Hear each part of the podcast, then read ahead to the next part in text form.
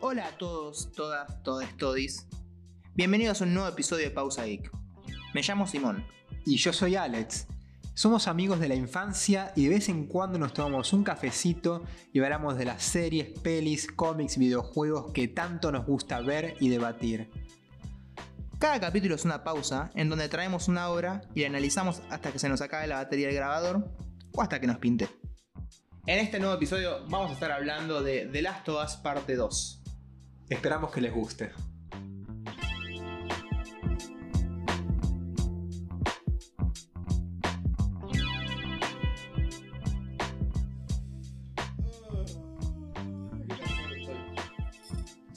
Estoy pensando, ¿qué estuve viendo? Bueno, estuve viendo Iguan. Eh, la verdad que. Nada, ya estuvimos hablando un poco de que estoy un poco decepcionado. Como que me gusta. Me, me hinchan las pelotas que hay cosas que están re buenas y hay cosas que son una verga. Como que realmente podrían. No sé, me hincha las pelotas la inconsistencia. Como que si fuese toda una mierda no me molestaría. Si estuviese todo bueno la pasaría bien. Pero como es miti miti. Me pasa algo así. Mm. Sí, sí. O sea, tiene cosas muy, muy buenas. Eh, la actuación de McGregor la rompe. Re. Eh, la excusa para irse está bastante bien, dentro de todo. Eh, acá hablamos con spoilers, ya está dicho, así que bueno, el rescate de Leia, la mini Leia. Eh, pero bueno, no sé. Bueno, la actuación de la mina inquisidora arriba no me termina de convencer. Eh, la- todo lo que sucedió con Darth Vader en el tercer episodio hasta ahora. eh, Va, no todo. Tipo, pero. Es lo menos épico que vi en mi vida. ah, Como que fue tan épica el episodio 3. Algo que tipo le podés como decir a las precuelas es que cuando quieres re épica, tipo Duros de Fates, tipo el tema ese. es de los mejores temas. de- o sea, no solo de John Williams, de toda la saga, Sí, solo de John Williams y de los soundtracks. Re, re, re, Eh, re. y para mí la 3 sí de las mejores. Y aparte también vimos hace unos años en Rogue One a Darth Vader todo desatado, que encima era cerca de New Hope. Entonces vos esperás que acá... Está igual es el tercer capítulo, pero justamente eso, para mí esto no tiene que pasar ya tan al principio de una serie. No, es que... Eh, un momento tan climático, digamos. Y aparte, ponerlo a Vader en el tercer capítulo y tratando de que, de que la antagonista la pegue, porque te ponen un antagonista nuevo que encima es eh, sensible a la fuerza, tiene mucho de dónde agarrarse y puede llegar a ser un personaje muy copado. Pero una vez que me lo metes a Vader, me chupa un huevo la piba ya, y me chupa un huevo el, el Gran Inquisitor. Me chupa un huevo el otro. eh, Que, que ¿Sabes quién es el, el- el otro? El, el que habla todo así, tipo el, el que está todo con la cara pintada. ¿Cuál es? Ese. eh, el, el chino de coso, de Rápido y Furioso. El de pelo largo. Ah, no vi casi nada de Rápido y Furioso. Eh, no te perdés mucho. Yo, yo me, me estuve juntando con mis amigos a verla porque tenía un amigo que no había visto ninguna.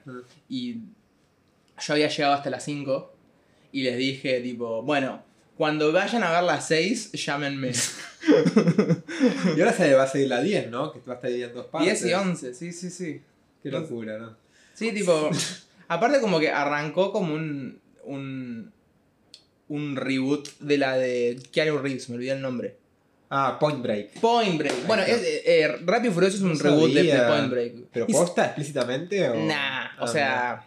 Pero es un policía infiltrado en, en, en todas las gangs. La diferencia es que acá son todos de autos. Arrancó siendo eso y ahora, tipo, hay autos en el espacio. Yo cuando me enteré de eso no podía creerlo. Sí, chabón. Eh, claro, yo me acuerdo que la vi hace mil la primera y como que me gustó hasta ahí, como que dije, "Ah, está, Sí. está bien, está bien. Y podría haberse quedado una primera, pero creo que fue una de las primeras en tener este síndrome de ultra franquicias explotadas al máximo. No sé hasta qué punto le salió o no, porque no vi casi ninguna. Aparte, que no es como una peli que era suelta y de la nada dijeron, esto va a ser una saga. ¿Por qué? Porque autos. Y bueno, y mucha gente, y tiene una audiencia tremenda siempre, así que... Supongo. Eh, porque la red pega. ¿De qué estábamos hablando? Ah, bueno, hablando de eso, eh, tanques pochocleros, ah, o sea, hace literalmente dos días vi un tanque que. No te puedo explicar. O sea, para mí este es el tanque pochoclero que necesitamos por semana y no las cosas de mierda, o hasta te diría, qué sé yo. Marvel, las pelis de Marvel, todo bien, pero vos, Ah, pensé que estábamos hablando de sexo. no. vos, le- vos analizás una peli de Marvel o sea, es pochoclero, es entretenimiento, pero creo que con el tiempo, por ahí nos fuimos sedando un poco, porque vos ves a analizás las últimas y tiene un montón de defectos. Eh, Sí, sí, por sí. más que lo disfrutes. Es- y es una fórmula ya también. Es una fórmula de ellos. Pero vos analizás esta Top Gun Maverick. Es ah, perfecta. Top Gun. Ahí va. Es perfecta. O sea, es un Mirá. guion cerradito. Es re sencillo, ¿eh? Sí, sí, sí. Pero las secuencias de acción son impecables y está todo hecho de verdad. No hay Sí, CGI. eso, eso es lo Es copado. una locura. Es lo copado ir a ver a Tom Cruise. Totalmente, ¿no? Y el tipo se nota lo comprometido, apasionado que está con el cine. Y... ¿De Misión Imposible viste alguna? Sí, sí. Sí, me vi. Pasa, no me acuerdo si. Creo cuatro o cinco. ¿Cu- cuánto- ¿Cuántas hay hasta ahora? Hay seis ya. Me falta ver la sexta entonces. Pero me quiero hacer una maratón. La tengo pendiente. Ahí va. Y lo mismo con James Bond. Eh, o sea, yo, yo creo que no todas envejecieron realmente bien. Porque aparte antes no estaba la pila ese de tipo, es el chabón haciéndolo en serio. Mm. Porque la primera es una peli de De Palma, que está buena porque es de De Palma, como que no, no, no es el blockbuster que es ahora. Sí, Eh, es una que bebe de directo de la serie de los 60. Claro, también. Pero nada, como que no sé, yo hace poco vi la 6 también. Y tiene esa cosa de que eh, está Tom Cruise en Italia yendo a los pedos con una moto y te das cuenta que es Tom Cruise posta. Sí, sí, sí. Nah, no, no, por bueno. eso. Es, uno, es una de esas estrellas que no sé si ahora cuántas hay así. Cuántas quedan, ¿viste? No, o sea, yo creo que Eh, hay, pero, pero más en el under, más. Claro, más en el cine independiente por ahí, pero así estrellas a nivel hollywoodense. Que pongan el cuerpo, pongan todo. No, no hay. Y ahora, los actores de ahora están más cuidados con la imagen, ¿viste? Los actores de Disney y de Marvel, Obvio. todos los recuidan absolutamente, porque el menor desliz Y si lo pierden. sí, Sí, sí, sí, sí. Em, es otra cosa. Por eso es uno de los últimos. Creo que es una tradición muy tipo Jackie Chan. Jackie Chan hace Claro. mucho eso. De que las pelis, aparte de él, tardaban mucho en salir. No en salir, se tardaban en hacer porque, como era él peleando, lo tenían que hacer en serio y tenían que hacer 50 tomas. Tipo, él tirando un abanico y agarrándolo con la Sí. otra mano, Sí. no es porque es un capo, es porque lo hizo mil veces. También es un capo, Sí. pero es, por- es otra forma de hacer cine. Sí, re. Bueno, justamente otro signo. eh, también hace poco vi esta que se va a estrenar acá la semana que viene, pero ya está hace meses en internet. Es eh, Everything Everywhere All at Once. Ah, la tengo que fucking ver. Impresionante. Y bueno, sí, me el dijeron. papel iba a ser de Jackie Chan. ¿En serio? Escribieron el guion pensando en Jackie Chan y fueron hasta China. Y le dijeron, Jackie Chan, te queremos en la peli. Y dijeron, no, no. ¿Por qué no? ¿Por qué no quería? ¿Sabes qué? No sé, no leí mucho más. No sé si será por la edad, la verdad no sé, no quiero, no... Sí. Pero eh, lo Tiene que casi hicieron... 70. Sí, pero lo que hicieron fue cambiar todo el guion, porque no se les ocurría a nadie más, y, y Michelle Yu, que es la misma del Tigre del Dragón, Sí, que actúa sí. en Shang- en Shang-Chi, bueno, una capa. Es una japa. La, o sea, la, la personaje de ella, con el cam- al haber rechazado a Jackie Chan el papel, eh, se cambió, entonces ella pasó a tener el rol protagónico y el papel de Jackie Chan, que era el marido, pasó a ser secundario, que en la película es interpretado por el chiquito de Indiana Jones Lo 2. sabía eso, que hace de short, el que hace de Short Round. Claro. El de Templos Doom. Sí, ¿no? sí, sí, de Tennos Doom. Sí, Y sí. también otros datos re falopa, tipo James Horn, que es el padre del personaje. Mi papá, yo fui a ver la, eh, la, la vi con mi papá la primera vez, por ahí dos veces ya por ahora. eh, y dijo, este tipo tiene mil años. Y yo lo busqué en IMDB y hace películas de los 50 y estuvo en Misión Imposible, trabajó con Bruce Lee. ¿El eh, pibito? eh, no, no, no, estoy hablando de James, James Ah. Horn, el Ah, padre de, de la personaje, de la protagonista. Ah, ahí va. Eh, Excelente. eh, no, no, y también es como que hay un montón de referencias implícitas. Es un homenaje a ciencia ficción, a Matrix, a las Wachowski, a artes marciales, pero todo unido de una forma que lo hace re única. yo, tenía, yo, yo tenía una duda de si era una peli de Yankee. Me parece que sí. Es una peli yankee. Y encima lo re loco también es la segunda peli de estos directores, que también son hermanos Ah, de Daniels. Ah, la segunda peli. Ahí va. Eh, pero esta la está rompiendo, ¿no? Sí. Una locura, salió de la nada. Excelente. Así que tenés tiempo. Bueno, y contame, ¿qué estuviste haciendo en estas 3, 4 semanitas, Alex? Bueno, eh, en realidad un poco antes de eso...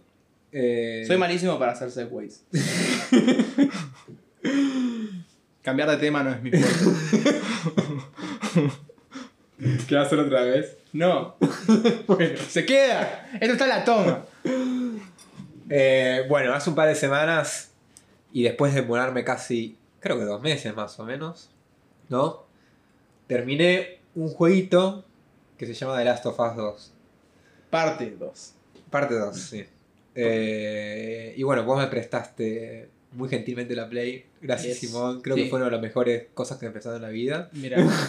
Y encima tenía menos tiempo y me lo extendiste. O sea, No, pero ¿qué, qué onda? Eh. ¿Cómo, cómo, cómo lo atravesaste? Tipo, ¿qué te hizo sentido? es impresionante. Mira, yo la había visto eh, porque no me aguanté en su momento y cuando... Bueno, o sea, esta funciona como una secuela del primer capítulo que grabamos, claramente. Sí. Eh, y cuando lo grabamos estamos esperando a que salga. Sí, sí, sí. Eh, apenas salió, vos te lo compraste. ¿Y cuántas veces lo jugaste?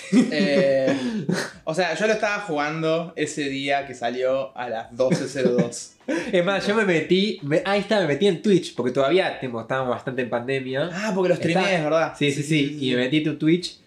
Pero ya lo iba viendo en YouTube. Ahí me puse a ver lo- los no, ¿viste lo que dice en YouTube? Walkthrough, ¿no? un comentario y bueno. Sí, sí, sí. Y después me lo puse a ver con unos que sigo de Girlfriend Reviews. Que hacen videos muy copados. Girlfriend Reviews. Sí, sí. Está- los ubico. acá lo recomiendo también para quien que escuche. Son, es una pareja de yankees que él es eh, muy gamer, ella a poco también cada vez más. pe- Y él tiene, el, el tipo tiene la faceta de guionista, entonces escribe los videos y ella es la locutora. Ahí va. Y es muy cómico como lo hacen. Nada, está buenísimo.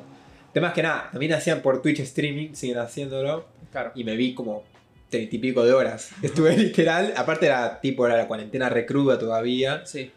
Eh, todavía no estaba cruzando encima, creo. Pero fue muy diferente esta experiencia. Sí, sí, sí.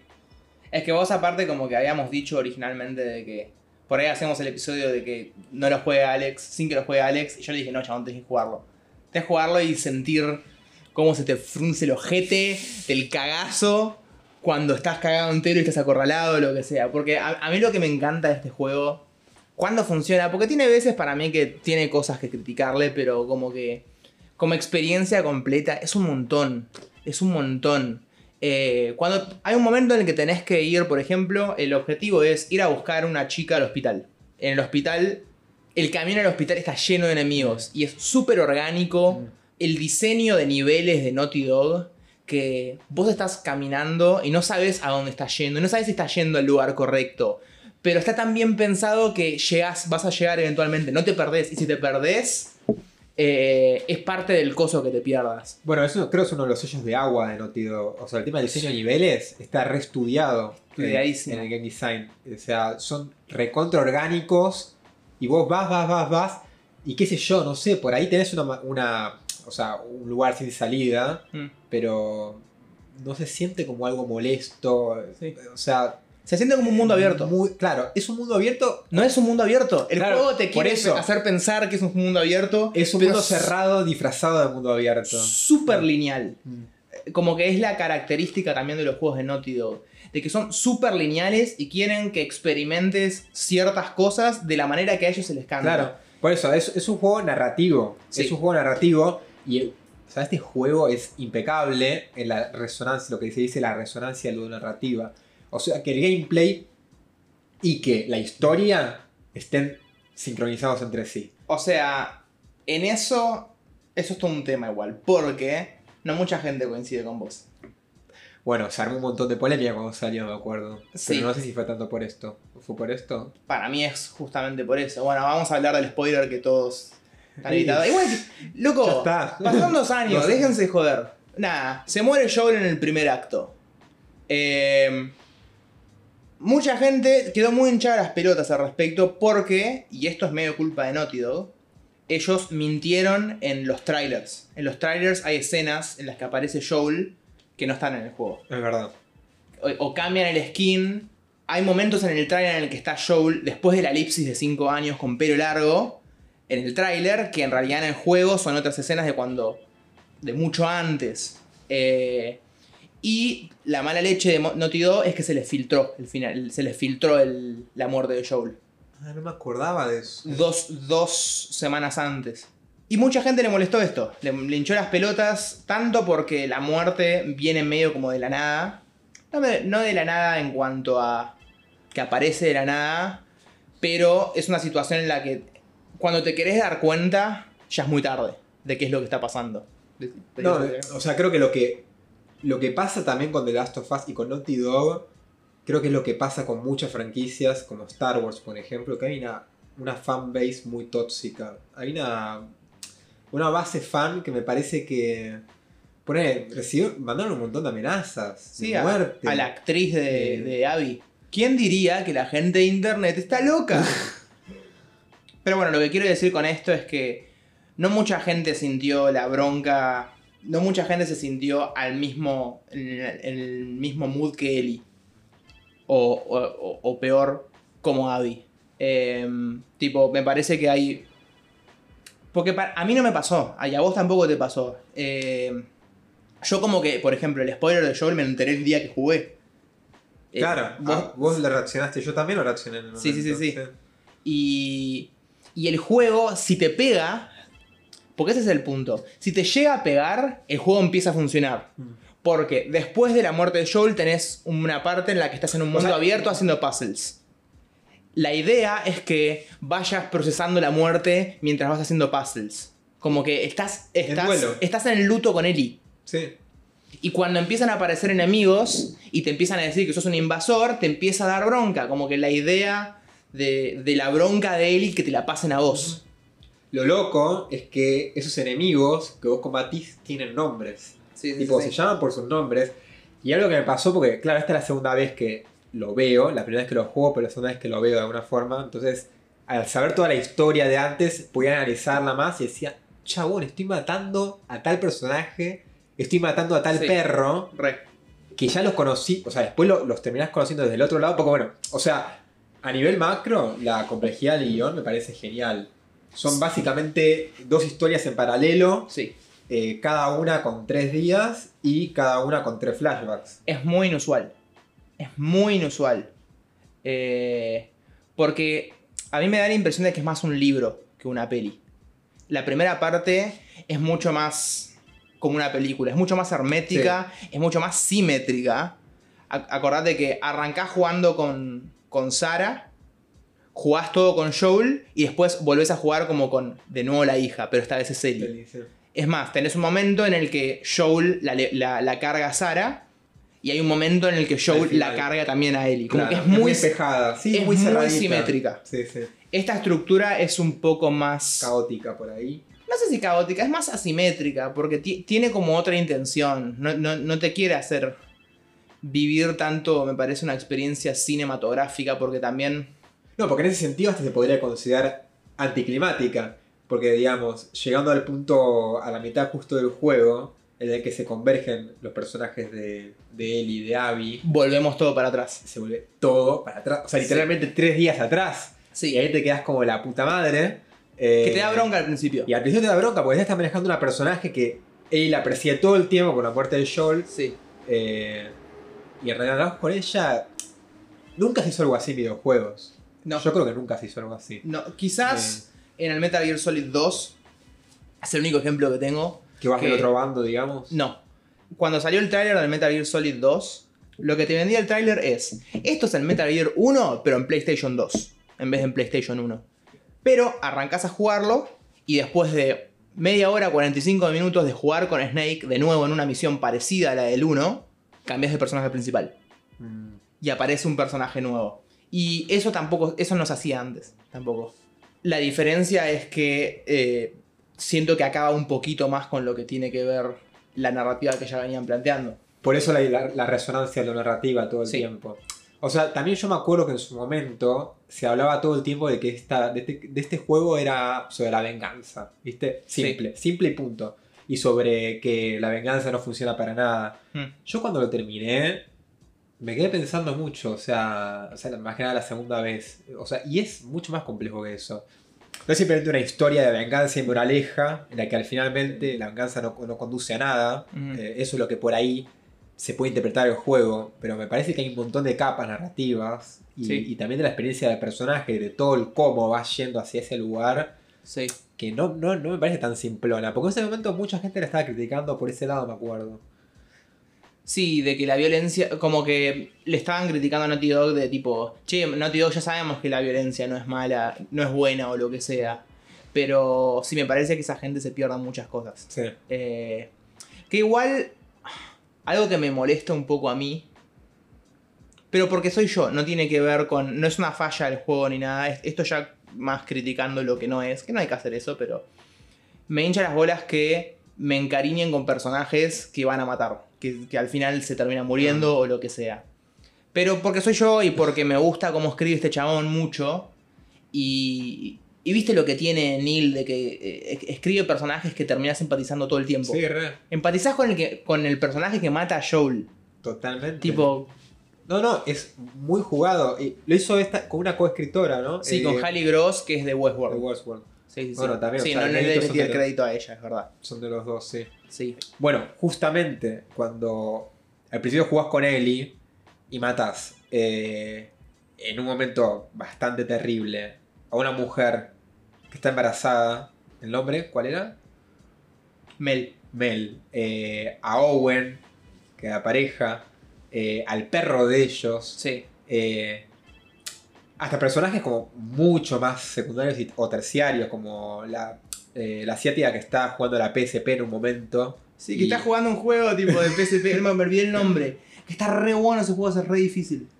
Eh, que aparentemente Naughty Dog como, como que le, le re costó conseguir los derechos para Ah, el juego. mirá. Ahí me encanta que yo hacía zoom con la cámara para ver, ¿viste? La, P- la PSP tirada. Sí. Sí, sí. Eh, y después vos a todos esos personajes eh, los conocés del lado de Abby y, y decís la puta madre, como... O sea, lo- los mataste a sangre fría. Entonces, es muy terrible ver el desarrollo de Ellie eh, en esta búsqueda de venganza hasta dónde llega. Mm. eh, y del otro lado, que en realidad, al fin y al cabo, todos son humanos Mm. que con por ahí algunas diferencias, eh, no sé, diferencias de, de- de cultura en estos últimos años post pandemia o idiosincrasia. Creo que los más llamativos son los, eh, ¿cómo se llaman? Los Scars, Sí, que también le dicen de otra forma en el juego. sí, los Eh, serafitas. serafitas. Eh, que ahí forman una cultura muy distintiva, o sea, como más natural, digamos, más alejada de Re, re. humano. El momento en el que aparecen los Scars por primera vez, que estás, estás pasando una plaza con Ellie en Seattle. Todo el juego, todo el juego transcurre en Seattle, casi todo. Eh, lo cual está muy bueno, pues es una ciudad muy grande, con un montón de cultura, tipo que. que mucha, como que hay mucha cultura under, ¿viste? Como que hay tiendas de discos, hay cines, hay. Hay una tienda de cosas LGTB. Como que hay un montón de, de- de esa subcultura que tipo. eh, Sí, muy cosmopolita, digamos. Re, re, re, re. Tiene mucha personalidad la, la ciudad en la que estás. La cagada es que, nada, estás mucho en una ciudad sola. Que bueno, estás con y yendo al hospital y tenés que atravesar esta plaza que viste como que las plazas, al ser lugares naturales, con, con la, el post de la pandemia de zombies, como que florecen un montón y como que de repente estás en un mini bosque. Y nada, de repente estás avanzando por ahí y alguien le pega un flechazo a Ellie. Y cuando Ellie se levanta, ves que están todos los serafitas cazándote. De repente te están cazando. Porque todos usan arco y flecha aparte. Eh, y tienen como capuchas, tienen como un mood más distinto. Son esa, esa escena me reimpactó y yo me acuerdo cuando ya lo estaba jugando, o sea, ya sabía que pasaba en, Sí. en esa parte, te digo, "Uh", y creo que, ah, justo ese fin de se quedó una amiga de Córdoba, Sí. eh, entonces fue muy gracioso porque ahora yo en la Backseat Gamer, tipo, estaba ahí ella, ¿viste? Y estaba ahí, y yo, no, no, no sé lo que viene ahora, puta madre, tipo, y nada, avanzo y ya, toda esa, esa escena Sí, es sí. impresionante. Le tenés miedo al joystick cuando estás jugando ese juego. O sea, yo. Y algo particular que me pasó en este juego, que cuando, cuando jugué The Last of Us en tu casa ya hace unos años, me daban mucho miedo los zombies. Mm. Acá no me dieron casi nada de miedo los zombies. O sea, creo que las escenas más tensas, a excepción, de, a excepción del hospital, el más profundo del Ah, sí. hospital, eh, fueron con serafitas o con humanos eh, en general. Eh, y por eso también lo que te quería transmitir. Va, es muy personal igual la, la Sí, sí, sensación. Acá tengo Mm. anotado. eh, no Mercy. Fucking Therapy, man. ¿Quiénes somos? tipo, estas son las cosas que iba anotando yo, tipo. ¿En qué momento? Eh, creo que es cuando te, te enterás que Dina está embarazada Ah. y tienen la discusión. Como que ambas están como ocultando algo. Él está ocultándole ser inmune y ella le oculta que está embarazada. Y como que ambas se dan cuenta, tipo, che, fuck, llegamos hasta acá, no sé qué mierda vamos a hacer. Sí, sí, Eh, sí. Sí, es más, en un momento que también viene Jesse a ayudarlos y, Mm. y está el hermano de Joel, eh, Tommy, Sí. eh, y creo que, bueno, llegamos a ese punto de quiebra en el que están juntos y, si no me equivoco, ya estaban yéndose o no. O sea, querían de alguna forma retroceder unos casilleros. No, ellas van, ellos van a buscarlo a Tommy. Originalmente, como que ese es el plan. Pero cuando llega Ellie ahí, se empieza a dar cuenta, che, acá están todos los que mataron a Joel, que la chupen, los voy a matar a todos. No, no, no. No, Ellie ya iba con esa idea. No. No, van a buscarlo a Tommy. Claro, pero la pista. No, la, la pista de Seattle era que Abby estaba ahí. Sí, pero porque Tommy va a buscarla. Está bien, pero era. Él igual. Yo creo que va con las ansias de sangre ya. Ah, Más allá de buscar a Tommy. Yo creo que sí, pero también está esta lealtad que le crece a Ellie de Jackson, del lugar donde está viviendo ahora. Y nada, también. Y porque lo quiere a Tommy también. Sí. Eh, No, sí, están las dos cosas en el juego. Puede Bueno, una ser. vez que aparece Tommy, Mm. a mí me quedó la sensación, por ahí estoy equivocado, pero de que justo antes de que aparezca Abby ya, digamos, estaban como medio a punto de renunciar. Pero bueno, por ahí.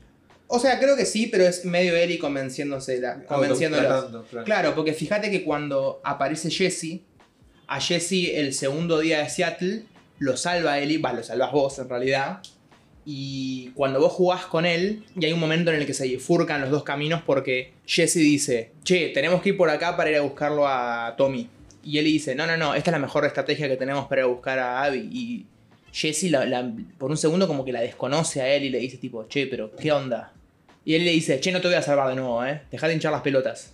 Sí, Básicamente, básicamente Ellie lo remanipula a Jessie, como que vemos esta oscuridad en ella que no habíamos visto antes. No, totalmente. Sí, sí, sí. O sea, a lo- claramente a lo largo del juego, la figura de Ellie se va desfigurando cada vez más. Creo que desde el principio, en el que. Y como que la habíamos visto oscura a Ellie en momentos, ponele, de chiquita un toque. Como que no sé, la ves un poco oscura cuando le grita a los, a los chabones tipo, vengan, agárrenme hijos de puta, como que, que los... Que, A los caníbales, decís. a los caníbales, Claro, claro. y cuando mata al caníbal es el. Lo, creo lo más oscuro que vimos de Ellie Sí. hasta ese momento. Sí, sí, sí. Qué inocentes éramos. Porque en este se va un poquito al carajo, Ellie. O sea, la, la pe- la- la película, la- el, el videojuego eh, empieza.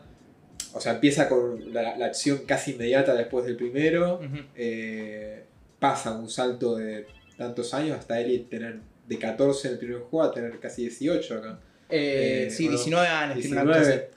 Y, y es una Ellie calma. O sea, es una Sí. Ellie que vos también en el diario que lees, de- lees eh, hace dibujos, dice Sí. que gusta de tal chica. Es de adolescente. Es una adolescente. Re. Eh, un- porque justamente Jackson es lo más cerca a, a lo contemporáneo que pueda haber una comunidad humana, me parece. Sí, a la normalidad. Eh, sí, sí, sí. O sea, ni siquiera en Seattle se acercaron a eso, porque Seattle es un estado paramilitar, Re. los armaron The Wolves. Tal cual.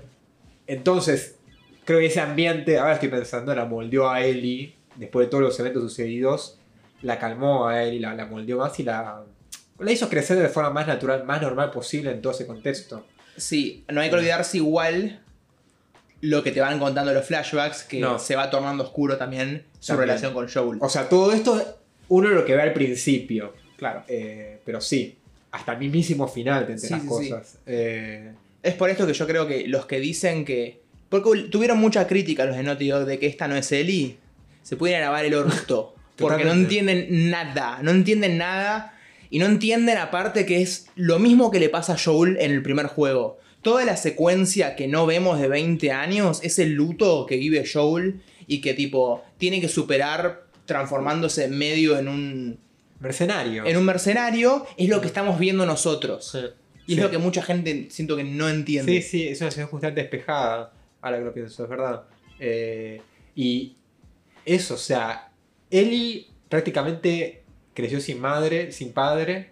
Eh, la madre fue la última ser que perdió. Y va, mentira. Marlene. La, Marlene y previamente su mejor amiga. Sí. eh, entonces, esta pérdida de seres queridos, Joel era la persona más paternal que tenía y con la y la persona con la que cruzó todo el país prácticamente. O sea, el primer juego, el alma del primer juego que ya hablamos en su momento es ese, tipo de relación padre-hija que se va formando.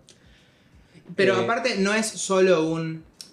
Y, y lo que me parece que hace tan rico a este juego es que no es solo la muerte de... No es solo el proceso de la muerte de un padre, es el proceso de un padre con el que no cerraste un capítulo. Bueno, claramente. No sé, o sea, vemos al principio que Ellie está distante de él y no sabemos bien por qué. Sí. Eh, más tarde nos enteramos a través de los flashbacks que Ellie se enteró, se terminó enterando. Sí, que- es boluda. No, no es ninguna boluda. Y en el final de The Last of Us 1, cuando le dice, ok, Sí. créditos, Re. vos, yo en esa mirada, yo no sé si a vos te pasó lo mismo, pero dije, Sí. Para esta no se lo está creyendo. es lo primero que.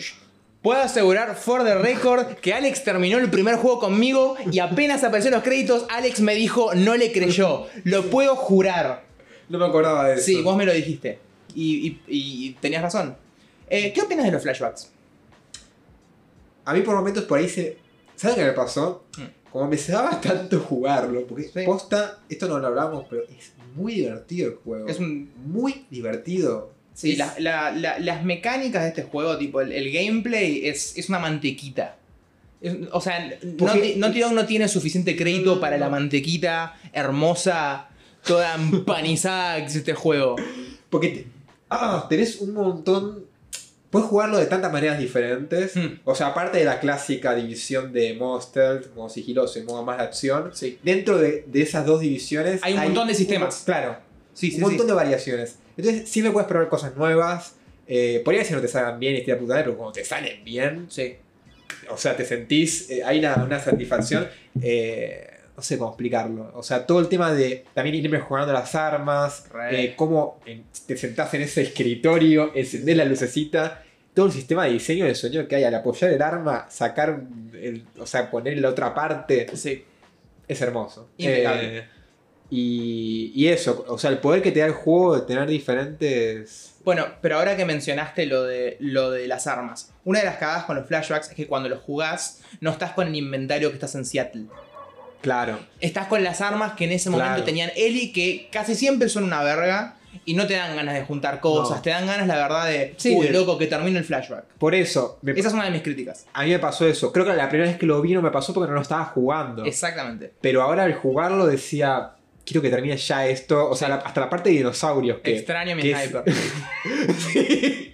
Pero hasta la parte que, que la verdad me hizo llorar de nuevo. ¿Viste la parte cuando la lleva al museo? Sí, el primer flashback. Y el primer flashback y le pone el casco a Ellie, que ella Mm. su sueño era ser astronauta. Sí. Se me pone la piel de gallina y, y ve, se imagina cómo. Y, y Joel le graba toda esta secuencia del, del- del- del despegue. Del viaje a la luna. Eh, ¿Qué? Del viaje a la luna. Sí, sí, sí. Eh, pero bueno, o sea, hasta llegar hasta, ese- hasta esa escena, tenés que ganar un estanque, diálogos, todo eso. Que, qué sé yo, a nivel por ahí de guion o una película Sí. está bien, pero un ritmo de juego y de Sí, a nivel de gameplay le falta un poquito. eh, creo por que- diseño. sí. Por diseño. Por ahí podría haber sido más breve, no sé qué cambios, pero sí, o sea, me da ganas de que pasen. Y ahí Eh, está el problema con los juegos de Naughty Dog. De que quieren. Vas a jugar la experiencia que ellos quieren. Tómala o déjala. Em, a mí me pasó. Porque no hablamos mucho de jugar con Abby. Pero. yo sentí que los niveles en los que jugabas con Abby en los flashbacks. eh, eran bastante de menor calidad. Como que Sí. si- siento que había veces que sentía. "Mm, esto medio es un nivel de relleno. O lo que sea. o como que tiene menos cuidado y, y cariño que el resto. Que igual no estoy denigrando lo que hizo Naughty Dog. Siguen siendo juegos increíbles. Pero la vara estaba tan alta. Obvio. Ponen la vara tan alta que una vez que tipo ves algo diseñado medio raro, que casi nunca pasa igual, pero siento que los flashbacks a veces poquito pasa. Me pasó, por ejemplo, en, en el primer flashback, me parece que es. El primero que se encuentra con el padre. El que se encuentra con el padre. Te iba a decir eso mismo, es muy pobre ese nivel. No tiene Sí. nada, básicamente. Contás unas moneditas, te subís un techo, pasas a otro tipo. Tranquilamente podrían haber encontrado el ciervo en el bosque directamente y ya estaba. Sí, y es Eh, el.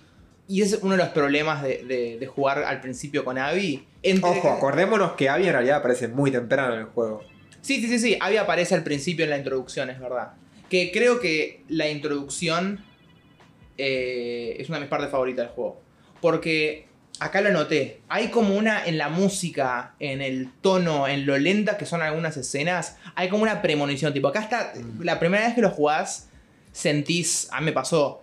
Algo acá está por pasar. Algo re Hay algo muy oscuro. raro acá. Hay algo re turbio acá. No sé qué mierda es. Pero te engañan con el romance con Dina. De que la, Vas, vas pasando por el pueblo y jugás con la pelota, la bola de nieve. con los nenitos. Pero por ejemplo, hay un momento en el que volvés a jugar con él y después jugar con Abby por primera vez y sabés que Abby está en la cima de la colina en el observatorio y con él y ves, ah, mira, estamos cerca del observatorio, se están acercando. Lo que sea que, que están a punto de juntar, se está acercando. Y aparece la tormenta, aparece la noche, eh, y bueno, los, los zombies. zombies, las horas, nunca, nunca las todas tuvo tantos zombies como en esa No. escena. No, no. Nunca. Lo único que me acordé eso fue creo Resident Evil 3. Sí, Eh, esa franquicia más que nada, pero nunca tuvo, vi tantos. re. Y, y en todo esa, ese huracán de zombies se iban a encontrar justamente con Joe y Tommy. Que creo que también muchos creo que criticaban en ese momento como que es medio, entre comillas, no es el recurso correcto, pero medio de Ex máquina, como medio de la nada, aparece. Eh, pero no, tipo, no, no. O sea, era algo necesario en la trama eh, para que, que se encuentren. Sí. Y creo que es la forma más orgánica entre todo que encontraron. Entonces. Claro, quizás una crítica válida puede ser que Joel baja la guardia. Y, y también está justificado, ¿o no? Yo creo que sí, porque, Porque, ya está acostumbrado a la vida del pueblo de ahí. está justificado para mí, porque te muestra que Joel estuvo tranquilo cinco años. Cuando vas a la casa después ves que estuvo haciendo guitarras, se armó una casa básicamente y Bueno, era carpintero antes. era carpintero. Sí, sí, en sí. los sí. viejos tiempos Me había pre-2013. olvidado de eso, es verdad. Sí, es, es un dato muy sutil y Re. por un libro nomás. Es más, estaba leyendo, tuve que hacer un trabajo para la facultad el año pasado y lo hice analizando. Y hay un libro en el escritorio que era eh, algo así como, ¿viste esos libros empresariales? Tipo, cómo sí, hacer sí. tu propio negocio. Así que, sí, medio que está como, como si la vi- su vida hubiera quedado en pausa en el 2013, justo cuando, con la pandemia, cuando muere Sara. Y de la nada y se- se reanuda eh, una vez que se instalan en Jackson con Ellie. Que igual es muy. Algo que no le dan crédito al juego. Que si te pones a pensar, tiene cosas re wholesome. Tiene cosas re bien. De que durante dos o tres años se llevó re bien con Ellie. Eh, el chabón estuvo tranquilo. Consiguió una comunidad. Volvió a ver el hermano. Se llevaba bien con Tommy. Siempre. eh, algo que también es que hace las paces con Tommy. Al Sí. principio del juego. Es verdad. Eh, Ya, claro, justo, justo al principio, la primera escena. Y es la razón por la que Tommy termina como termina. Tipo, que es una de las cosas Uf. más tristes que, que hizo Ay, este no, juego. me, me parece igual brillante. A Tommy al principio lo ves como que tiene las cosas en control. Y después cuando, cuando se está por ir a Jackson y él le dice, pero ¿qué vas a hacer con, María? Y el chabón le dice, "Eh, voy a inventar algo. Como que, sí, sí, yo lo voy a solucionar. Y, te das cuenta en, los, Tommy que no lo va a solucionar. O que algo, no sé. eh, me parece que lo que le pasa a Tommy y el hecho que era una, era una. Claro, sí, hay. Eso ves, cuando hablamos, cuando dije al principio que hay un montón de capas y creo que la gente no se detiene a ver como todas esas capas. No, no, no. Eh, Hay un montón de trasfondos, eh, pequeñas historias acá allá, que hace el juego re rico. O sea, te sentís justamente en un mundo Sí. que, que está pasando veintipico años después de una pandemia zombie y te lo y es totalmente verosímil a nivel humano, a nivel ecosistema, todo. Bueno, el Lev y O- Lev, Kiara y Owen están todos, son súper eh, tridimensionales. Re. Owen, de que al principio eh, lo ves como un chabón copado, es divertido, es jodón. Me gusta que tiene como esa química con Abby de que son jodones. Y que al final se da cuenta, tipo, ¿para qué mierda quiero esta vida de luchar por tierra que no me interesa? No, me parece. Está muy bien. Es brillante. Eh, justamente creo que Owen se dio cuenta. Junto, se podría hacer un paralelismo. O sea, Owen, Dina. eh, sea, creo que son, son personas que justamente. Personajes que, que ya se dieron cuenta. O sea, no tiene sentido la división de humanos, no tiene sentido Mel también. vivir como viven. ¿Qué? Mel también. También. Sí. Sí, sí. Eh, y bueno, tr- tristemente, Abby se da cuenta un poco antes del final y Ellie se da cuenta un poquito demasiado sí, sí. tarde. El arco de Eh. redención de Abby es una locura. Chabón, Manny. Manny es un. Lo amo. Madre, Manny lo amo. Pero, pero bueno, ese es uno de los problemas. Manny y Jesse son dos de los personajes que más me gustaron y terminan muriéndose Sí, porque les sirve el plot que se mueran. Que está bien, no, no es una crítica, pero a mí me jode. Pasa que por ahí se podrían analizar como eso, son daños colaterales entre, Sí. en toda este, esta búsqueda de sangre. Y. ¿Encontraste la nota de Manny? Tipo el. Ay, no me acuerdo. cuánto- De que estás inspeccionando un cuarto y encontrás una carta dirigida a Manny. ¿No lo viste? Eh, es así, en el primer día hay un mo- momento al principio que estás... Cuando lo estás yendo a buscar a Owen al principio con Manny, pasan por una habitación, por un departamento hecho pelota. Y una de las notas es una chica diciendo tipo... Ay, te extraño con tus manos, con tus manos tocándome y tu acento español. Y Abby, tipo, eh, Manny le saca la carta y Manny le dice, tipo, no, no, acá no pasó nada. Y, este- y Abby le dice, para, para, acá te traes a las pibas para cogértelas. Ah, yo no me acuerdo si va a esa parte o no. que no- Es excelente. Sí, bueno, se te debe haber pasado el... Puede ser. Igual yo era re obsesivo con el. Hubiese luteado un poquito más, Alex. era re obsesivo luteando, boludo. Pero bueno, por ahí se me pasó. Por eso hasta en los personajes secundarios Mm. eh, está esa tridimensionalidad. Eh, y bueno, y hasta en la, eh, en la misma tribu, eh, cultura de, que se forma de los Ska, de los Serafitas, eh, mismo ahí también encontrás notas y encontrás gente que, que se aleja de este fanatismo, como bueno, justamente Lev, un chico trans, Sí. que por, por ser quien es y por su- descubrir su identidad y, y finalmente demostrando, rapándose el pelo, terminan expulsándolos de la comunidad. Por Eh, negar las tradiciones sí. que le impusieron. Sí, sí, sí. Que, creo que esa es la diferencia mayor en los serafitas. O sea, se armaron un nuevo sistema eh, de, casi de cero, con un dogma muy fuerte. Entonces, En menor medida, que en menor medida es lo que hacen en Jackson, en algún punto. sí, también. Otra cara igual, pero Sí, sí, yo- tiene sus rutinas de casa, tiene sus horarios, sus horarios, sus... Su sistema, Eh, entre comillas. sí, sí, sí. re. Pero bueno, ahí está llevado por ahí un poco más al extremo en el sentido de las creencias. Tal eh, cual. Eh, y aparte, y algo que tiene Lev también que está muy bueno es que está escrito como un nene de 12 años. Sí. Tipo, se nota Sí, sí. como Eli. Que aparte Lev tiene esa cosa que te cae bien desde un principio. Sí. Te, te, porque te salvan. Primero porque te salvan. Y segundo porque... Y segundo porque te da como culpa o, o tristeza el hecho de tipo... Porque nada, cuando se encuentran esto, eh, cuando se encuentran Abby con este grupo, eh, con estos dos nenes, niños básicamente, y que se amigan con el perrito. Ay, uf, o sea, creo que lo más cruel que hizo Naughty Dog es hacerle matar tantos perros. Porque aparte, ¿viste el ruido que hacen cuando se mueven? Tipo, ¡ah, ah, ah, ah! Tipo, Yo cada vez que... que- sí. No, no, perdón, perdón. Sí, sí, sí. Porque encima son Yo les daba muertes rápidas porque te juro que me dolía. Bueno, a veces sacaba el arco y flecha y trataba Sí. de darle un headshot, ¿viste? Eh, eh, pero pasa que también es eso. Son unos hijos de puta, te manipulan de una Sí. forma porque los perros en el gameplay te arruinan la vida. Sí. Tipo, te rastrean, ves todo el halo que dejaste y Sí, tenés que matarlo sí o sí. Sí. Tenés que Eh, matar los primeros, seguramente, sí, aparte. sí, es el problema, aparte. Eh, es más, chabón, el, el otro día lo estaba jugando y maté un perro con lanzallamas de Abby. tipo, fue como, ¡No! Y tuve que reiniciar el nivel, me, re- me rehusé a ese nivel de violencia. Ay, chabón. Y eso porque te dejé lanzallamas yo, ¿no? Sí, sí. Estaba jugando la partida de Alex encima, como que. Claro, porque cuando terminas el juego, eh, puedes empezarlo de nuevo con todas las herramientas, cosa que está buena, debe estar buenísima, ¿no?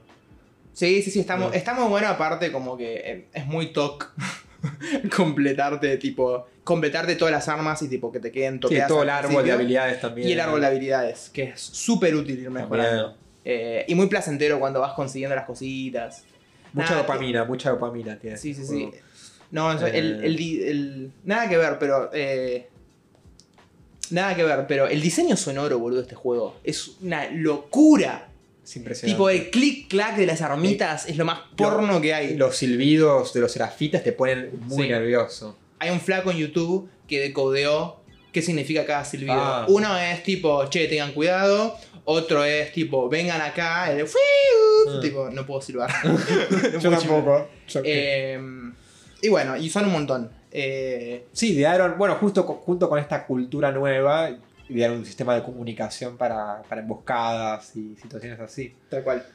Eh, y justamente también lo que hacen es evadir la electricidad a menos que sea necesario. Que igual no todos lo Eh. hacen, viste que hay algunos que tienen armas, que es porque no todos tienen las mismas costumbres. Puede ser. Está muy bueno Ah, eso. no me di cuenta. O sea, me di cuenta que usan armas, pero no. no es por eso. Tipo, no, no hay una todos- flexibilidad un poquito ahí. Y en el ascensor, en el ascensor claramente. Claro, el, el- bueno, está el momento ese de que. por- creo que ese es el primer momento en el que fully empatizas con Abby, Sí. que es cuando empieza a tener miedo a las, a las alturas y. Lev lo va guiando. Es algo que también. me- que no lo vi, obviamente no lo noté tanto cuando lo vi. eh, de streaming. Pero cuando lo jugué, digo, qué bueno esto. Cada vez que se asoma a un precipicio. Ah, sí, sí, sí, sí, sí, sí, sí. Y ves todo borroso y se pone. Y, y- y sentís como que está a punto de agarrar un ataque de pánico. Sí, sí, se te blurrea toda la Sí. pantalla, está muy bien. Está muy bien hecho. Eh, que bueno, Abby le tiene miedo a las alturas y como que lo va dominando conforme avanza el juego. Está muy Sí, bueno. está sí, sí, bien. toda la escena de. Justamente cuando tiene que ir al hospital a buscar las herramientas para, para poder eh, curar a la hermana, Sí. que está con un- todo un brazo infectado. eh, y hacen todo lo posible para llegar ahí, tienen que atravesar unos, unos pasajes diseñados por los, por los, Por serafitas. Aparte, una, una de las cosas que te va seteando el juego que es que los serafitas empiezan a aparecer en todos lados y ninguno de los lobos sabe por qué. Y te comenta Lev, no, en realidad es porque tenemos todos estos túneles puestos tipo Sí. en los rascacielos de Seattle. Sí, sí, y vos ves a lo lejos ya por donde tiene que pasar Abby y decís, puta madre. Eh, y, cuando, y la escena esa en la que tiene que ir digamos, haciendo equilibrio, y vos lo sentís también con el joystick. Sí, sí, sí, sí. eh, eso, viste, es ese potencial en los videojuegos que no te dio los, los- O sea, lo explotó ya en el 2013 y acá lo está explotando todavía más. Sí. De cosas que solamente podés hacer en los videojuegos. Así Sí. como Alan Moore te puede decir, esto solo puede pasar en los cómics y de Watchmen Mm. Lo que pasa ahí no puede pasar en una película. Eh, creo que lo mismo pasa acá. Mm. Eh, todo el tema de las sensaciones, de que vos estás manejando, lo estás sintiendo, el control, las vibraciones, los sonidos, Los sea, sistemas, boludo. los sistemas. O sea, el eh, hecho de que arranques. Porque eh, algo que está bueno es que la- los lugares en los que peleas contra malos siempre son evidentes. Tipo, uy, acá seguro voy a pasar de nuevo voy a pelear contra alguien porque está medio como seteado. Sí, Pero está bueno porque. abrís una puerta y decís, acaba por ahí me, me- me hace un jump scare de repente. o- Claro. Eh, pero está bueno a la vez porque, no sé, eh, ves, que tenés poca, eh, ves que tenés un montón de armas y decís, bueno, esta vez ya fue, me pinta hacer quilombo. Y después vas y resulta que había un flaco con un arma que no te diste cuenta y decís, no, ¿sabes qué? Como que te- el, el juego te da la opción de que vos hagas lo que Sí. quieras.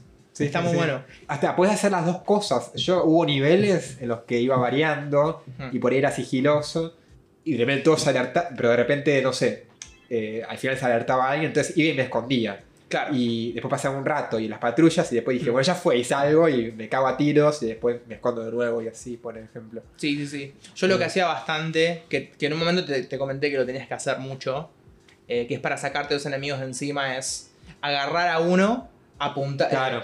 agarrar a uno con un headlock, o sea, lo tenés agarrado del cuello, matás al otro y después le pegás al que tenés agarrado. Una vez que me lo dijiste, no lo estaba haciendo, una vez que me lo dijiste lo a hacer mucho. Sí. Está buenísimo.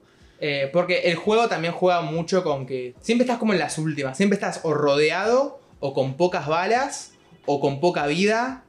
Y una innovación que agregaron para este juego, que tenían pensado agregarlo para el primer juego y no les entró, o sea, como que no, habían, no encontraron una forma orgánica de ponerlo, es que puedes esquivar. Ah, es verdad. Eh, Abby y Ellie pueden esquivar porque al ser más chiquitas que Joel y a ser más ágiles que Joel, tiene sentido. Bueno, resonancia de la narrativa de nuevo. Sí, así que constantemente está este juego de tipo, uy, estoy con poca vida y me están atacando, pero si me las ingenio, si lo hago bien puedo esquivar y puedo Sí. zafar. No es que vas a apretar el botón de reinicio, tipo, uy, no, no lo tengo que hacer de nuevo porque estoy con poca vida. No, no, no, no. No, aparte con las armas de malo que a veces puedes usar y que las puedes mejorar, le clavas Sí. un hachazo. Sí, Eh, bueno, también esa diferencia que ya lo hablamos antes entre jugar con Ellie y jugar con Abby es ultra marcada. Súper. Eh, o sea, con Ellie te sentís más ágil, por ahí más para stealth. Pero bueno, me dejó esta sensación de que puedes hacer cosas más fácilmente y usando la brutalidad que con, que con Ellie. sí, aparte Ellie es lo que decís vos, está más, está más para hacer stealth. Entre el arco, entre las bombas esas que tiene que están re buenas. Y bueno, boludo, encima hay unos zombies nuevos en este, ¿viste? Sí. están eh, los Shamblers, no sé cómo se traduce, porque yo lo juego en inglés, que son los que tienen como bolas de pus Sí, gigante. está, está subtitulado, pero no me acuerdo ahora. Pero sí, que libera una nube de, de veneno cada vez que te, te- te acercas mucho, digamos. Sí, Sí, sí, sí. Sí, eso sí o sí tenés que tirarle bombas de lejos y dispararle de lejos. sí. Y, o sea, correr y tomar distancia porque Re. no hay forma. Eh, bueno, están de, de nuevo los, lo- los gordos, los gordinflones, que son. También están de nuevo los gordinflones. Que. Nada, es- son como el primer juego, pero ahora, por ejemplo, le agregaron la mecánica de que te pueden vestir. eh, Sí, de que le pega a otro zombie. Me encanta eso. Sí, son más voces, digamos. claro. Eh, y también están estos que creo que fueron los que más me molestaron en todo el juego. que son Ah. los rapidísimos. ¿Cómo Lo- se llaman? ¿Cómo se llama? Que ni siquiera cuando te pones en modo escucha no los puedes ver ni siquiera así. Stalkers se llama. Stalkers. Dios mío, esos me, me irritaban mucho. Sí, porque- sí, sí. Y creo que fueron los que más miedo me daban porque ¿No los no, ves? no los ves, ¿No los ves? ¿No claro. los escuchás? O sea, el modo escucha lo que tiene es eso, por lo menos sabes dónde están. Sí, excepto Eh, estos. Excepto esos. Pero si estás atento podés, ¿eh? O sea, nunca vas a poder hacerlo. Claro, a veces hasta, a veces hasta lo puedes ver eh, sin necesidad. Sí, sí, sí. Re, re, re. Eh, pero bueno, creo que el máximo nuevo zombie que aparece en el hospital. Esa escena, boludo. Que primero te lo setean de que. Como que le dicen a, a Abby que tiene que ir a buscar En el elementos momento- quirúrgicos eh, en el hospital. Cuando llega al hospital y habla con Nora, Nora le dice: Sí, o sea, hay, hay elementos quirúrgicos, pero están al fondo del hospital, en la parte abandonada. Empiezas a bajar y empiezas a encontrar notitas.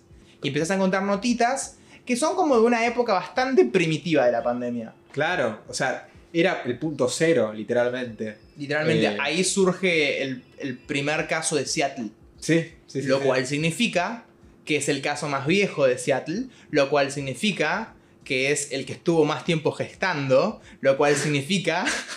¿Qué significa eso, Alex? Un hipermutante zombie mega archi difícil de matar.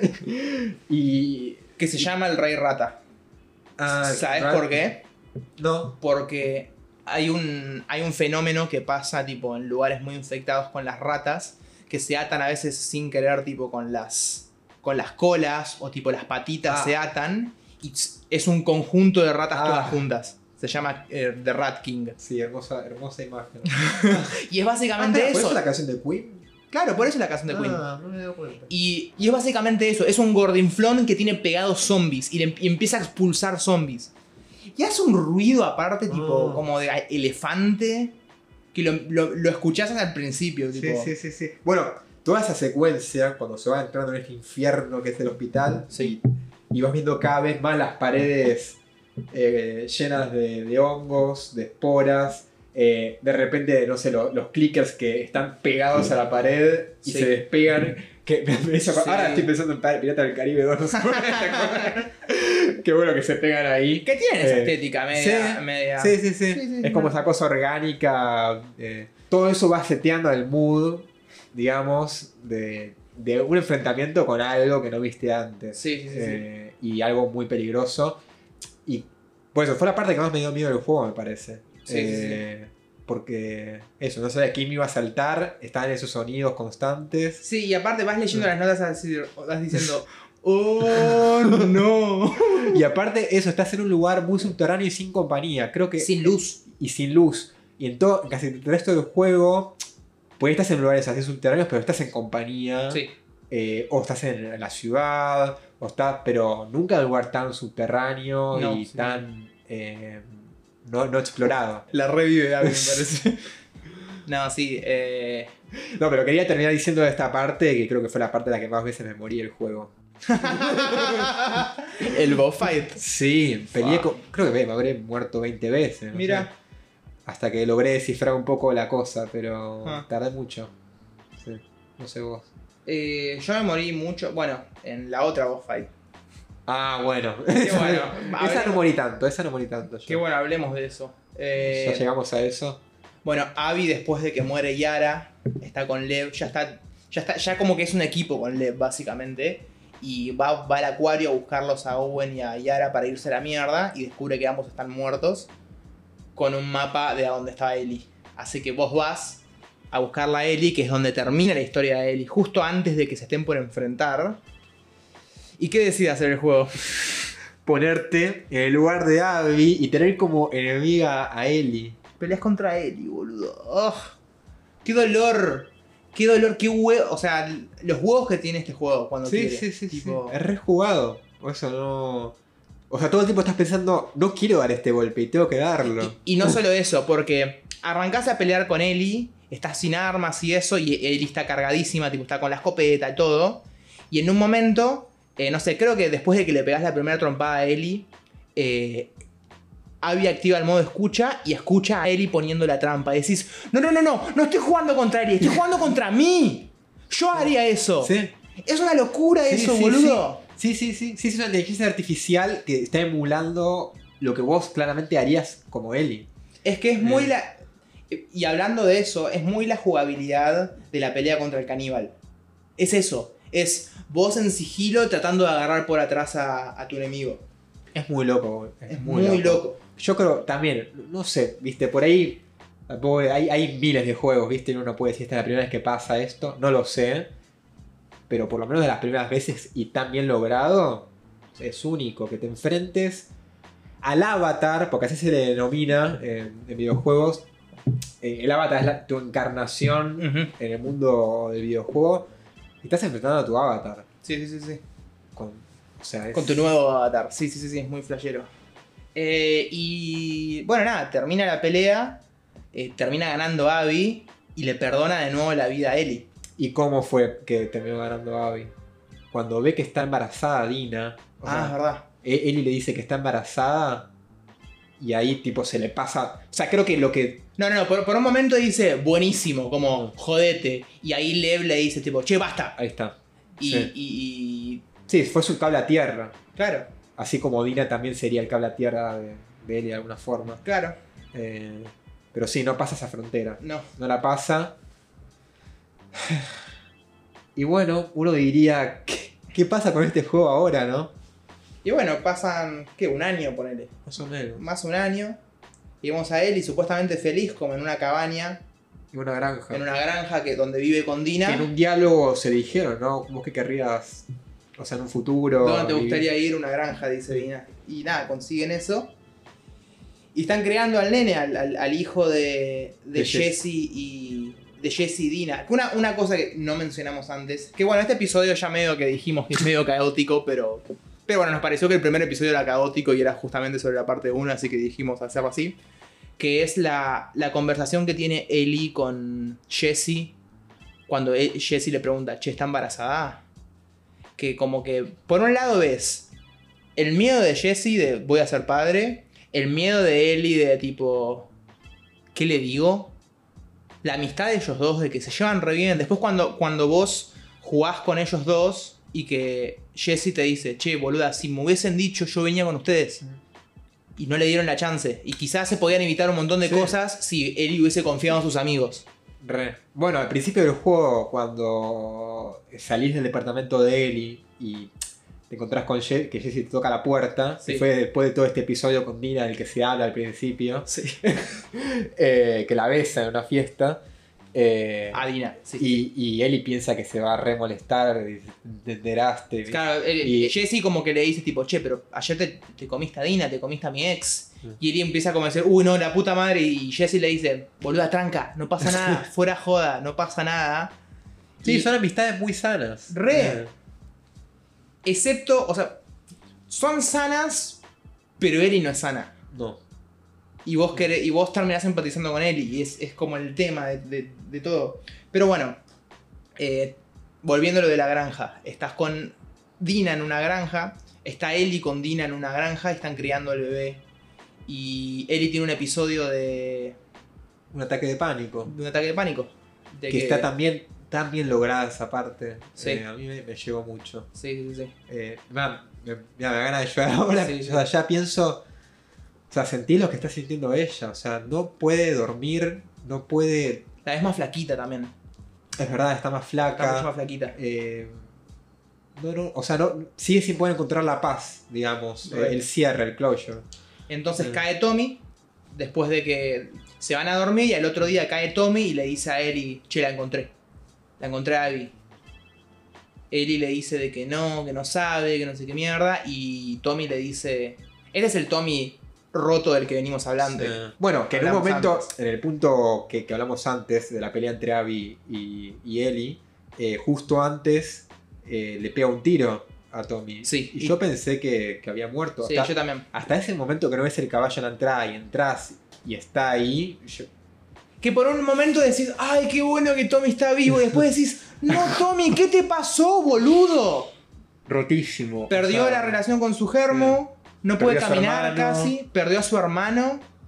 sí. Y le dice a Ellie que es una mentirosa, que es una traidora. Me prometiste que le íbamos a ir a buscar a esta hija de puta. Y como él no puede, le pasa la carga a ella. le pasa la carga a ella. Y Dina, le, Dina lo echa. Dina lo echa y vos y uno piensa que nada, tipo, ya está. Pero nada, se despierta Ellie a la noche y le dice a Dina. No, casi lo hace sin, a, a cuestas de Dina. Sin el permiso de Dina, porque sabías que. Sabes que Dina te va a decir que no. Y le dice tipo, che, perdón, pero tengo que solucionar esto. Tipo. Y Dina le dice. Mirá que si te vas ya está, eh, tipo. Y se va Eli. Y se va y que y volvés a jugar con Eli, boludo. Tipo, como que es una locura que estás con el joystick y decís, no quiero seguir. No quiero- ¿a dónde mierda me estoy metiendo? basta. Sí, sí, sí. Y nada, y este, y el, el nivel al que arrancás, o sea, Con Abby después. Claro, después jugás con Abby un toque, que están yendo a Santa Bárbara a buscar a las luciérnagas, porque después de haber perdonado a Eli, se dieron cuenta con Lev, tipo, de que querían ayudar, están buscando a ver si quedan luciérnagas y encuentran un. Que en realidad era la, era la misión de Owen. desde Claro, ambos eran luciérnagas antes. Sí, nunca hablamos de lo de Joel, no importa. Y claro, eran luciérnagas antes y. Y justo, a- justo cuando tienen como un- una luz al final del túnel de que por ahí quedan luciérnagas, son capturados.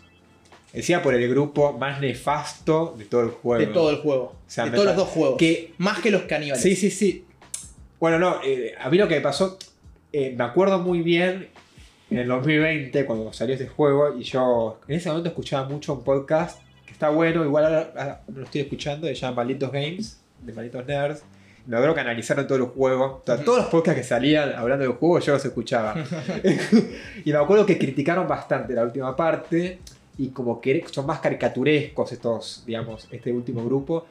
Pero para mí está perfecto, o sea, eh, dentro de toda esta diversidad de, de reacciones a una pandemia, un grupo totalmente extremista y nefasto. Son es- rednecks, es, aparte. Es muy posible que haya, claro. Son- sí. O sea, son, son ese tipo de personas yankees que tipo les chupa un huevo el resto. Eh, no me quiero meter mucho en política. Pero, pero, pero son esclavistas básicamente. Sí, Son esclavistas. Agarran... Esclavistas, violadores, eh, torturadores, Sí. todo lo que te puedas imaginar mal, ahí está. Que igual encontrás notas de que nada, se mandan comida con la familia. Como que en realidad tienen... Son tridimensionales, entre comillas, el grupo. Pero creo que son los, por ahí los menos, entre comillas, tridimensionales de Y, Totalmente. pero, y creo que también está bien con la resonancia no narrativa que te, que te plantea, porque estás yendo a un lugar muy oscuro, boludo. Sí. O sea, estás con Eli yendo a matar a alguien que ya pasó el momento y tenías una familia y vivías bien, y estás yendo a matar a alguien que ya pasó. Y, y bueno, te vas a encontrar con una oscuridad tremenda, y esta es la manifestación, creo que es la manifestación externa de esa oscuridad.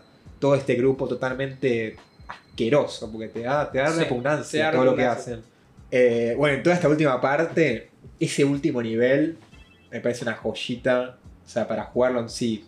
Porque Sí, es muy divertido. es muy divertido, tipo, tenés un espacio muy grande con muchos enemigos, entonces Sí. puedes hacer prácticamente todo. Sí, sí. Sí, dice- Y sabes que el juego va a terminar, así que decís, balas, Ah, sí, todas las voy a mandar a la mierda. O sea, mi objetivo al principio era liberar a, a los que también eso, tipo, ponían esposados a zombies, ¿para qué, boludo? Tipo, los ponían esposados en vez de matarlos. Entonces sí, al principio yo decía, viste, carcomí con la baba, Sí, quiero sí, que liberarlos. esos zombies y se los coman todos. Sí, sí, entonces lo eh, hice posible por liberarlos, que se luchen entre ellos. Y, y al final de todo, como ya estaba en el piso alto, dije, a la mierda, tipo, y agarré y... eh, Escopeta. sí, escopeta, tomé de rehén a uno, disparé, disparé, tiré bombas, dejé, Sí, sí. dejé tipo unas minas abajo. Que aparte eh, es el momento en el que mejor jugás. Claro, porque- todas las- sí. Porque volvés a jugar con Eli, que estás mucho más cómodo jugando con Eli.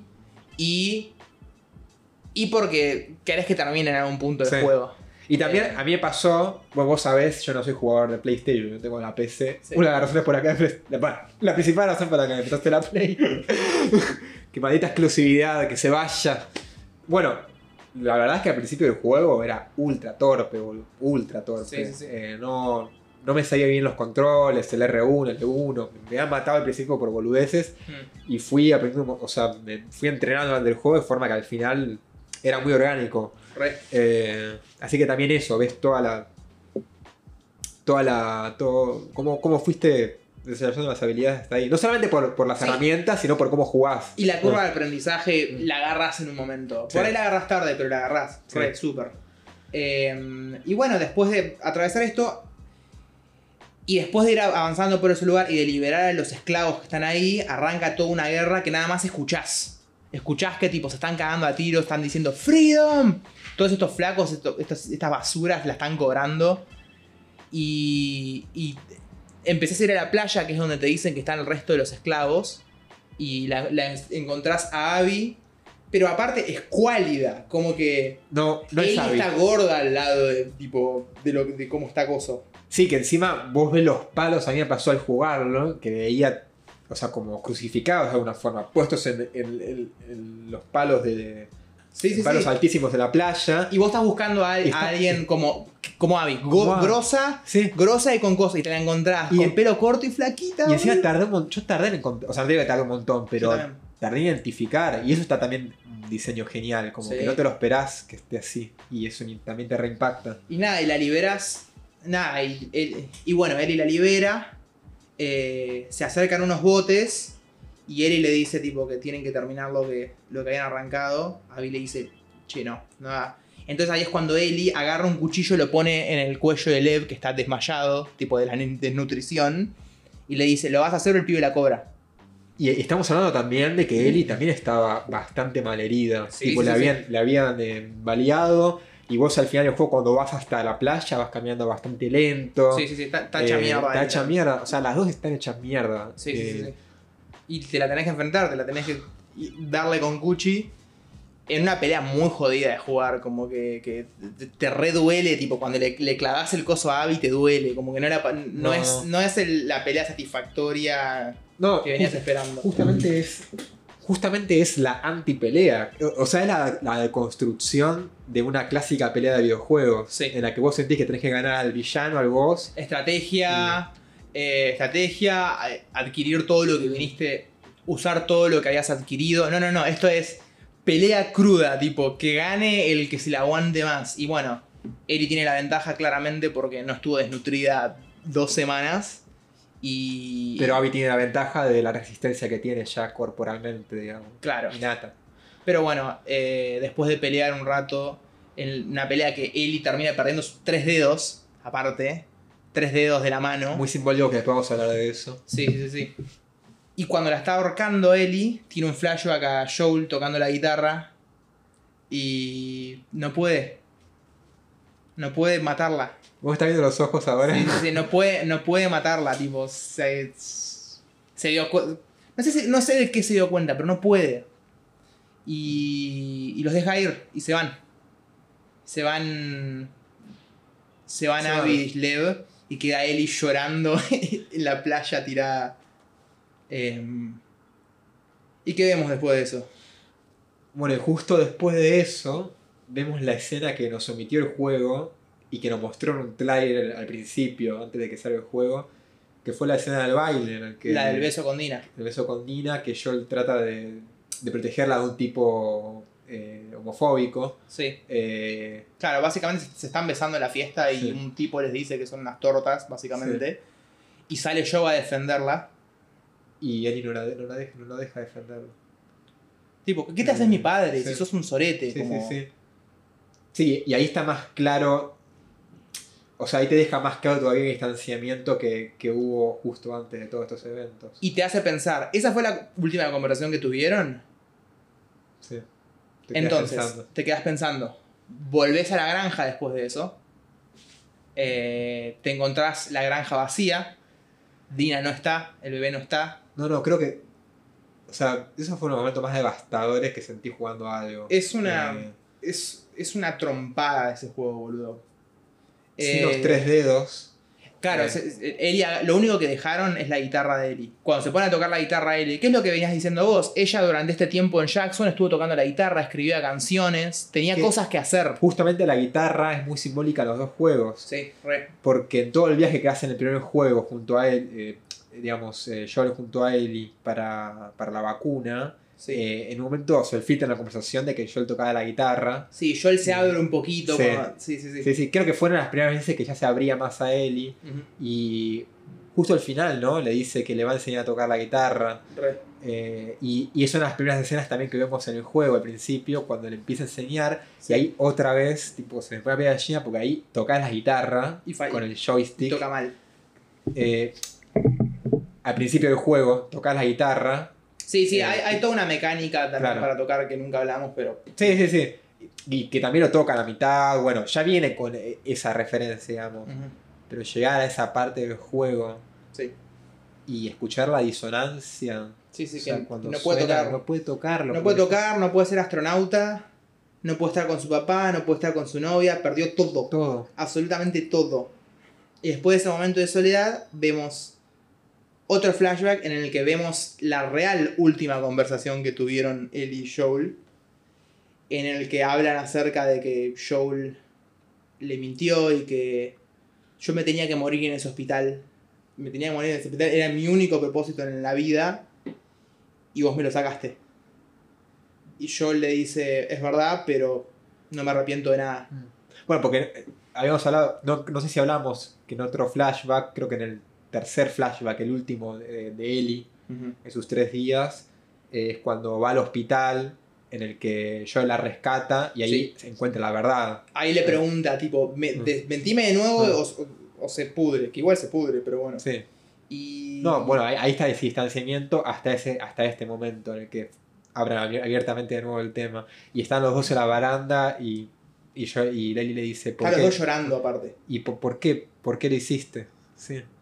Sí, sí, Eh, Y es como que al final, cuando dice, bueno, vamos a una peli a la noche. No, no, no, pero antes de eso, Ellie le dice entonces a Joel que nunca lo va a poder perdonar, pero que está dispuesta a intentarlo. Estoy es- llorando. Esa, esa es la última conversación que tienen.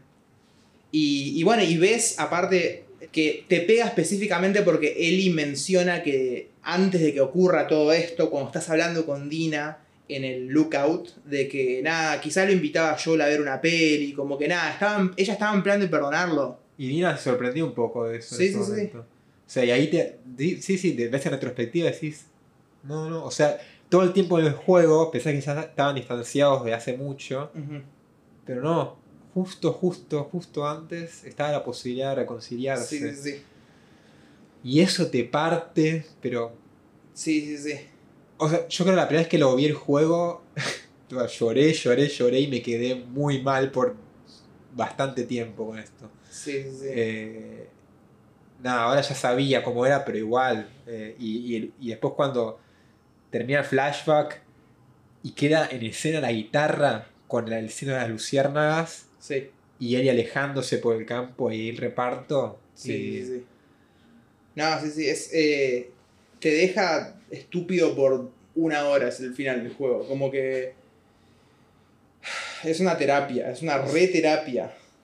Sí. Emocional, física. Porque como que no sé, hay momentos en los que estás sudando jugando este Sí, juego. sí, sí. Es- Sí, o lo- los dedos te duelen de tanto Sí. manejar el joystick. Tanto peta cuadrado. Sí, sí, sí. Eh, no, yo en un momento cuando terminé, ahora me contás qué te pasó a vos, pero. O sea, quería escribir algo, tipo, en el momento Mm. quería escribir algo, lo que. Eh, pero no me salió, no. O sea, es algo que te deja tan emotivo, tan a flor de piel, que no, ni Mm. siquiera pude escribirlo, ¿viste? Eh, Yo igual, en retrospectiva, un poco cuestiono... Como que el mayor problema con, mi ju- con el juego para mí son los flashbacks. Y como que... Si bien me gusta que ves al final, antes de ver la conversación de Ellie y Joel, eh, me gusta que ves eh, cuando Joel trata de protegerla a Ellie y Ellie lo rechaza. Ya lo del beso con Dina, como que siento que podrían haberlo puesto antes. Como que. Como que siento que en ese momento ya sabes que lo de Dina no va a terminar y sabes que ya no hay evolución de lo de Dina o que. o, o que no es, no es la pregunta en el momento. Pero bueno, y aparte es una escena que ya viste en el tráiler. Sí. Eh, así que yo entre eso y que el día que lo terminé el juego eran las 3 de la mañana y laburaba a las 6 al otro día, pero dije, ya está, estoy, debo estar en el final, lo tengo que terminar. Yo creo que mi, mi- mi experiencia con el final no fue tanto. Claro. Pero a diferencia con todo el resto del juego, todo el resto del juego, la venganza la compré, la redención de Abby la compré. Eh, pero tuve, tuve ese inconveniente con el final. Igual después, nada, jugué dos veces más el juego. Y eso te quería preguntar, ¿qué te pasó después al jugar? Porque yo cuando lo jugabas de vuelta decía, "Viste, es un masoquismo. Mm. O sea, Re. posta que es un masoquismo Re. jugar ese juego de vuelta. Sí, nunca lo terminás. Tipo con. Nunca jugás ese último capítulo diciendo. Uy, qué ganas de tengo de volver a jugarlas todas. Es más un. Bueno, ya gasté 23 horas de mi vida. Que es por diseño, no es crítica al juego. Es, es, es lo fuerte que pega la historia. Porque con el primer juego era una historia de, de alguna forma más feliz, entre comillas. O sea, era mucho más feliz en contraste. Sí. Eh, te deja con un planteo moral al final porque decís...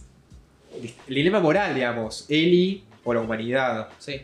Eh, y al decir Eli, sí, ok, sigamos, Mm. como que te deja ahí flotando algo, pero bueno, es como una nueva vida que tienen ellos, o sea, hay una luz. Re. Acá hay- es una granja vacía, literalmente creo que es eso el final. Sí. Una- por lo menos para Eli, ese es el tema creo acá también, para Eli, porque después, eso también me parece muy llamativo, porque la pantalla de menú cambia. Ah, sí. eh, al, al final. Al final ves el bote en el que estaban Lev y Abby. Y llegaron a. Llegaron. Llegaron al A final Santa Mónica. a Santa Mónica con, lo- con las luciernas. Sí, sí, sí. Como que la. Hay esperanza en la humanidad. Hay esperanza. Lo loco y hay que esperanza en Ellie que la perdona a Abby. También, también. O sea, y no sabemos, no sabemos si se reconcilia con Dina, tampoco sabemos si tenemos que saber, tampoco sabemos si habrá una tercera parte.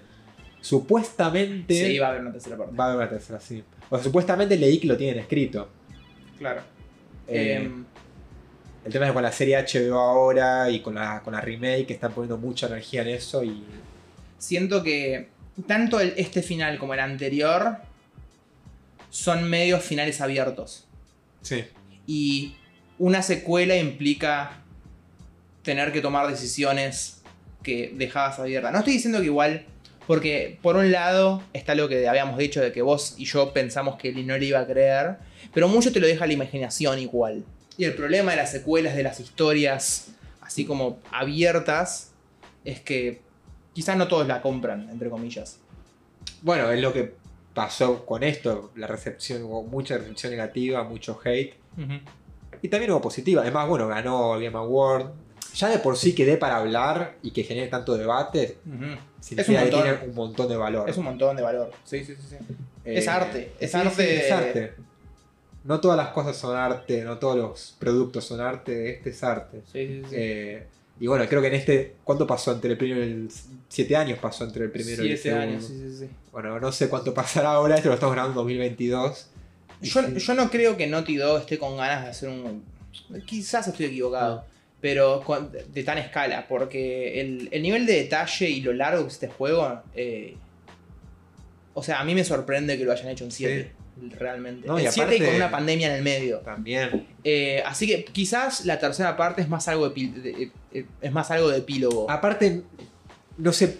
Este es territorio de especulación ya, pero digamos, ya no se puede explorar el tema para mí de la venganza, ya no se puede explorar el tema de Ellie con, con Joel, o sea, por ahí estoy equivocado, pero para mí la tercera parte se tendría que Lev. centrar, claro, en, En en Lev Lev, en Abby y, y en, en- la salvación de la humanidad en general, por ahí. Yo creo que puede pasar eso, puede pasar una reconciliación entre ellas dos o algo así, porque ambas en algún punto eran luciérnagas. En realidad ambas Lo loco- son más parecidos, de- más parecidas, de o sea, podrían haber sido amigas Ese es el, tranquilamente. sí, sí, sí, eso es lo que más duele también, de que si no hubiese pasado lo que pasaban, u- eh, no sé, me reimagino a Lev cagándose de risa con Nelly.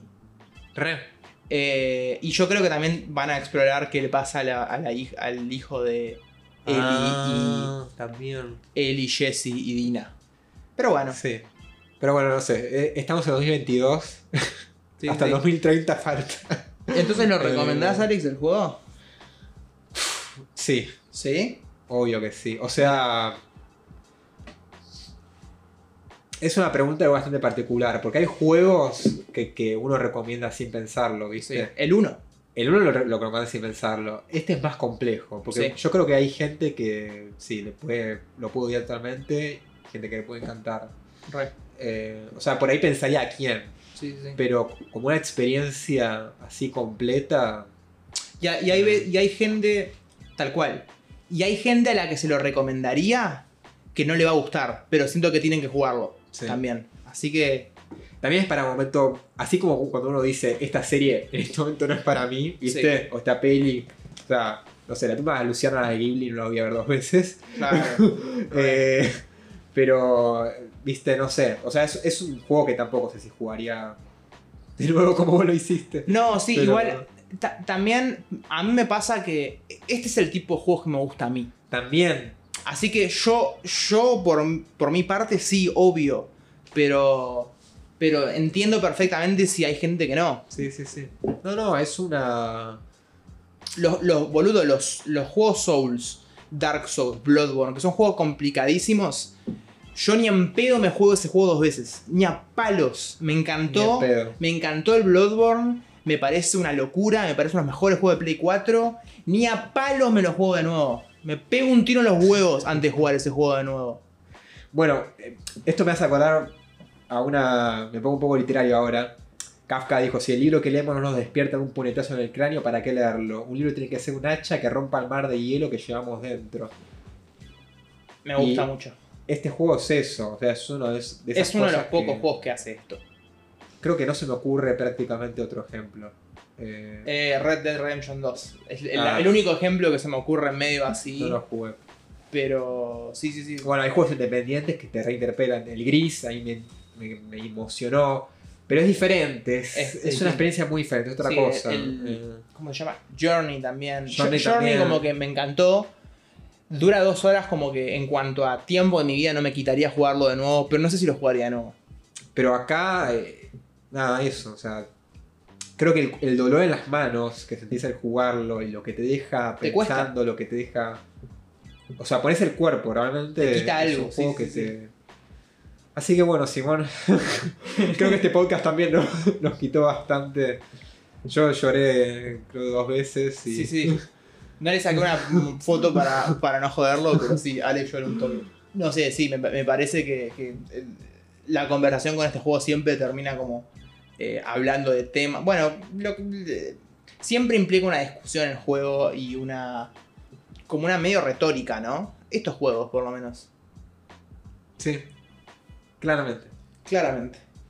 No, justamente, o sea, creo que es una de esas cosas que no vamos a terminar de... eh, el final de este podcast no significa el final del juego. Creo que es uno de esos juegos que te queda flotando. Eh, por más que tenga el final abierto explícito, eh, así que por ahí ustedes nos están escuchando, por ahí ya lo jugaron. Eh, seguramente ya lo jugaron si están escuchando con tanto spoiler. Agradecemos igual si escucharon el episodio y no jugaron el juego. Son bienvenidos también. Sí, sí, sí. Eh, así que bueno, creo que pasa eso. O sea, este, este juego queda dentro de uno y Sí, sí, sí. hay un cierre total. Así que bueno. Bueno, vamos despidiendo. ¿Qué episodio? ¿Qué episodio? Eh, esto fue. Esto fue Pausa Geek. Me llamo Alex. Me llamo Simon. Y hasta la próxima. Hasta la próxima. Chao, chao. Bye.